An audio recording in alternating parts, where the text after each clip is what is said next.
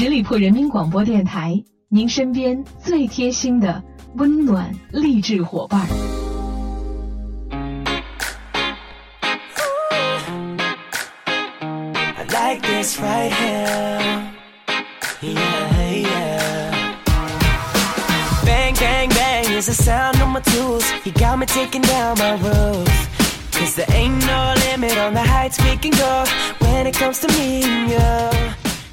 嗨，有各位亲爱的耳朵们，欢迎你们继续停留在十里铺人民广播电台的精彩节目。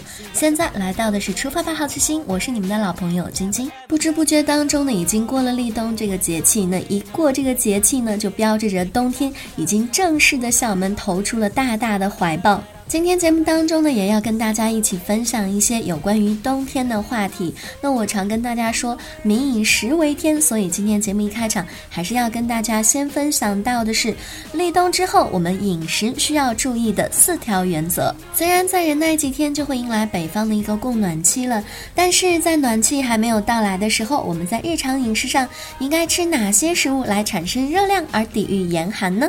第一个原则就是一定要记得多吃主食，那适当的再吃一点羊肉、鹌鹑和海参之类的东西，因为蛋白质、脂肪和碳水化合物被称为产热营养素，所以呢，在冬季我们要适当的增加主食和油脂的摄入，保证优质蛋白质的供应。比如说像羊肉、牛肉、鸡肉、鹿肉，或者是虾、鸽子、鹌鹑、海参等等的这个食物当中，都富含着蛋白质及脂肪，产热量多，御寒。效果也最好。那在冬天的时候呢，也不要担心自己会忽然间变胖了。只要我们注意科学饮食，还是可以在保证热量的同时，来保持我们美好的身材。第二点呢，就是可以吃海带、紫菜，因为它们是可以促进甲状腺素的一个分泌。人体的甲状腺分泌物当中有一种物质叫做甲状腺素，它能够加速体内很多组织细胞的氧化，增加身体的产热能力，使人体的基础代谢率大大的增强，皮肤的血液循循环加快，抗冷御寒。含碘丰富的食物分别有海带、紫菜、发菜、海蜇、菠菜、大白菜、玉米等等的。冬日饮食的第三条原则是告诉大家，动物的肝脏胡萝卜可以增加抗寒能力。寒冷的气候呢，会使人体的维生素代谢发生一个明显的变化，增加摄入维生素 A 和维生素 C，可以增强耐寒能力和对寒冷的一个适应力，并且呢，对血管也具有良好的保护作用。维生素 A 呢，主要是来自动物的肝脏、胡萝卜、深绿色的蔬菜等等的；维生素 C 呢，则主要是来自新鲜的水果和蔬菜了。冬日饮食的第四条原则是，芝麻葵花籽提供人体耐寒的必要元素。寒冷的天气会使我们体内的氨基酸的需求量增大，但氨酸可以通过转移作用提供一系列适应寒冷所必需的甲基。因此呢，冬季应该多多摄取含氮氨酸较多的食物，比如说芝麻、葵花籽、乳制品、酵母、叶类蔬菜等等的。以上跟大家说到的冬日饮食注意的四条原则，朋友们记住了吗？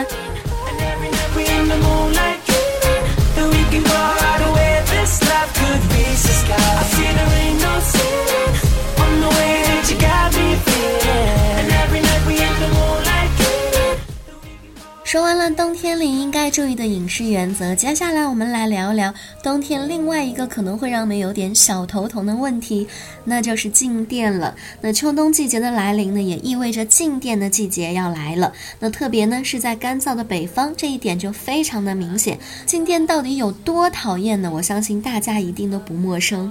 静电会让我们的头发不听使唤，要么就全部都贴在脸上，要么就都是向外飞去，不矜持的到处乱吸。再比如说，情侣间刚想牵个手，手一接触到对方，就会感觉到针刺般的疼痛。然后有时候你会拉门把手、开水龙头，也会有触电的感觉。晚上脱衣服的时候还会闪出火花，就感觉自己特别的危险，好像随时都可能引发一场爆炸一样。那么静电到底是如何产生的呢？我们又该如何对付这有点讨厌的小静电呢？让我们今天一起来了解一下吧。首先，我们来看一下静电到底是从哪里来的。其实呢，静电并不是人体产生的，而是人在活动时因为摩擦而产生的。那在在空气干燥的情况下呢，就更容易产生了。我们知道这个冬天的衣服穿的比较的多，而且以羊毛料子的比较常见，所以这个衣服之间相互摩擦，产生了大量的电荷。那在空气干燥的情况下呢，这些电荷没有途径释放掉，积累在了这个衣物的表面。当人体所带的静电荷产生的电压越来越高，就容易被电到了。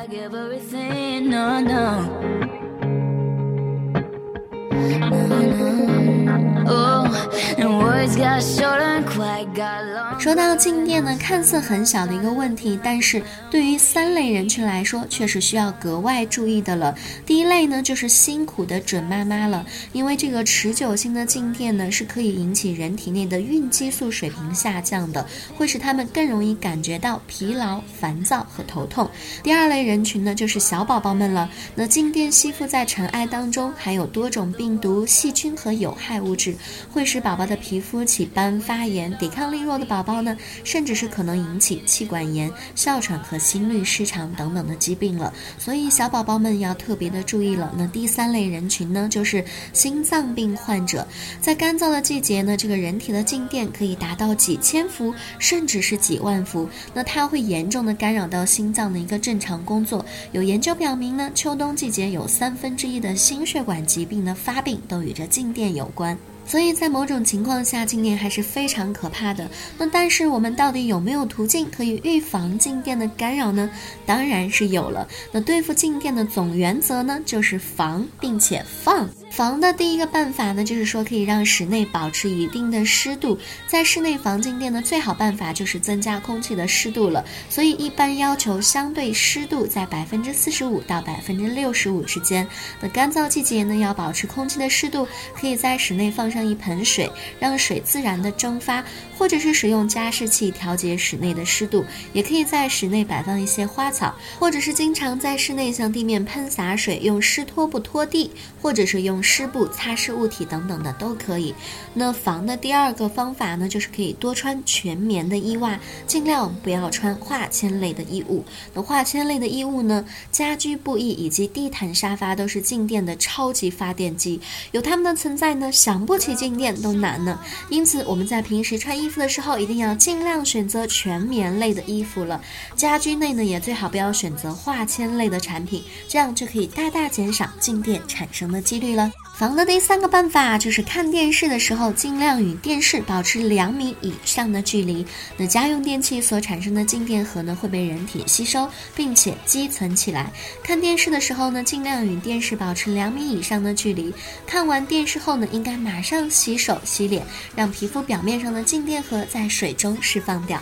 防的第四个办法就是勤洗澡、勤换衣服了。勤洗澡、勤换衣服能够有效的消除人体表面积聚的静电。那第五个办法呢，就是可以适当的增加含维生素族群和酸性的食物的摄取，比如说胡萝卜、卷心菜、西红柿、豆制品，都可以提高血液的酸度，维持人体的正常电解质平衡。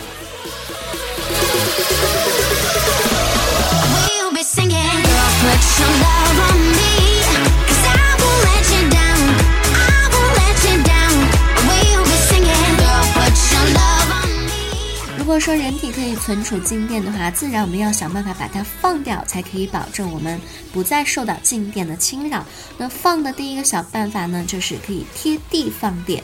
比如说毛料或者是化纤的衣服裹在身上，就好像用一层绝缘体把人包住了。那如果再穿橡胶底的鞋呢，人体积存的静电就无法传导给地面。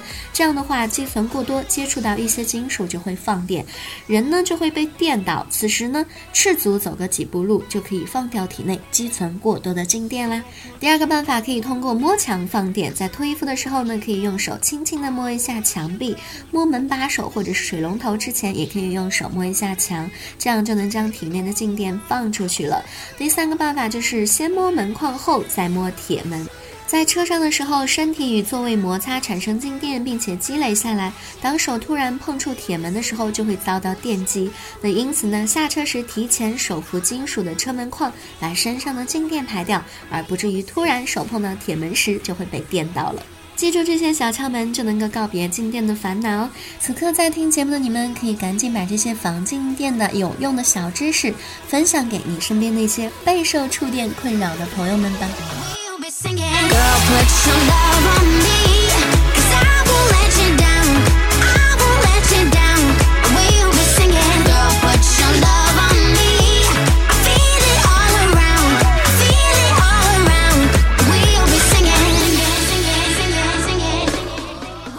冬天里，天气越来越冷了呢，很多朋友呢也就不愿意出门了，自然我们的宅男宅女就变多了。可是待在家无聊的时候，大家都会做什么呢？我相信有很大一批朋友都会玩游戏吧。我不知道朋友们有没有这样一种感觉，游戏好像真的是有一种吸引人的魔力，就会让我们不知不觉当中沉迷进去。那为什么游戏竟然有这么强大的魔力呢？它到底是因为什么原因可以让大家消耗时间、金钱，甚至是？经历，但是始终就是放弃不了呢。要弄清楚这个问题，还需要从了解游戏设计的智慧当中的四个概念去了解了。接下来我们就来一探究竟吧。那首先呢，游戏有着很强大的奖励机制，就是说大脑决定你打开游戏。游戏给玩家的奖励并不仅限于道具与游戏币，而是激发大脑分泌内啡肽，让我们体验到快乐和满足。当你在同一个游戏当中反复遭遇升级、赢取道具后，大脑提供的奖赏会逐渐的减弱。因此，一个好玩的游戏除了不断提供新鲜的情境之外呢，还有许多复杂机制。是用以激励玩家的兴趣，比如说一些游戏会设置一些隐匿的关卡。或者是剧情解锁它需要付出额外甚至是莫名其妙的努力。第二个秘密呢，就是部分强化，也就是说它的不确定性让乐趣加倍。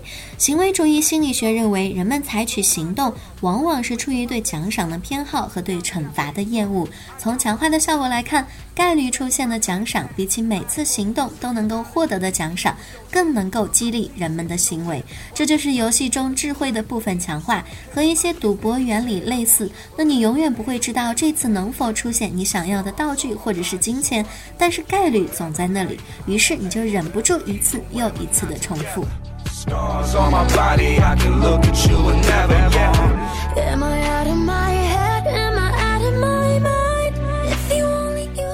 第三个小秘密就是来源于错觉，给你掌控一切的成就感。当你看到网友中某个玩家运气特别好，或者是水平特别高，你是不是会在留言板说一句“高手求带，求沾好运”？如果你在之后的游戏当中出现了突破，那么你就会产生一种“我掌握了命运”的错觉。日常生活当中，我们经常会因为获取不同的信息而做出不同的归因，而面对概率或者是其他不确定的信息时候呢，玄学似乎是个不错。的精神寄托。第四个秘密呢，就是来自于同辈的压力，也就是说是一种社会动物的从众行为。从众呢，是人们在社会生活当中常见的选择倾向。当所有的朋友都在讨论游戏，朋友圈被游戏截图刷屏，你就会告诉自己，从众并没有什么严重的代价，而不和大家一起玩就会造成心理压力。对于玩游戏这种社交性相对较强的活动来说，和朋友一起活动中，人们的参与感更加的强烈。竞争、合作、沟通、领导综合在一起，人们的情绪感受将会格外的丰富和愉悦。于是呢，作为社会动物的人类就开始接受朋友的安利了。正是游戏当中的这四个概念的巧妙设置，才会让我们对游戏如此的沉迷。但是还是要提醒大家一句：游戏虽然很好，但是还是要掌握一个度的，千万不要太过于沉迷。如果真的到了废寝忘食的那一步，就真的对我们的健康百害而无一利了。好了，那以上就是今天节目的全部内容了。再次感谢大家的聆听。如果你对我的节目有什么好的意见建议，都欢迎在节目下方给我留言。如果我看到的话呢，会及时的回复大家。同时呢，也希望大家继续关注我们十里铺人民广播电台的微信公众号，每一天都有精彩的内容发送给大家。同时，如果你想跟我们其他的听友朋友或者是主播进行交流互动的话，还可以加入我们的 QQ 听友群的大家族，群号是幺六零零五零。三十三幺六零零五零三十三，好啦，最后再祝大家周末愉快，我们下个周五再会吧，拜拜。本期节目由十里铺人民广播电台制作播出。了解更多的资讯，请关注十里铺人民广播电台的公众微信和新浪、腾讯的官方微博。感谢收听，我们明天再见。